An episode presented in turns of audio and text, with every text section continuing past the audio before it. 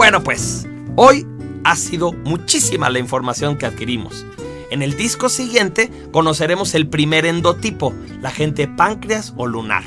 Por ahora te quiero invitar a que respondas a las preguntas que vienen en tu manual y que corresponden a este disco y también que utilizando esta información ubiques en tu vida por lo menos a dos personas de acento racional, a otras dos que sean emocionales y a otras dos que sean de acento físico. Acuérdate que es la práctica la que te hará un maestro de los endotipos. Así es que manos a la obra.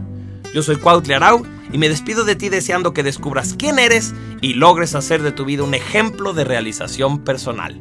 Nos escuchamos muy pronto.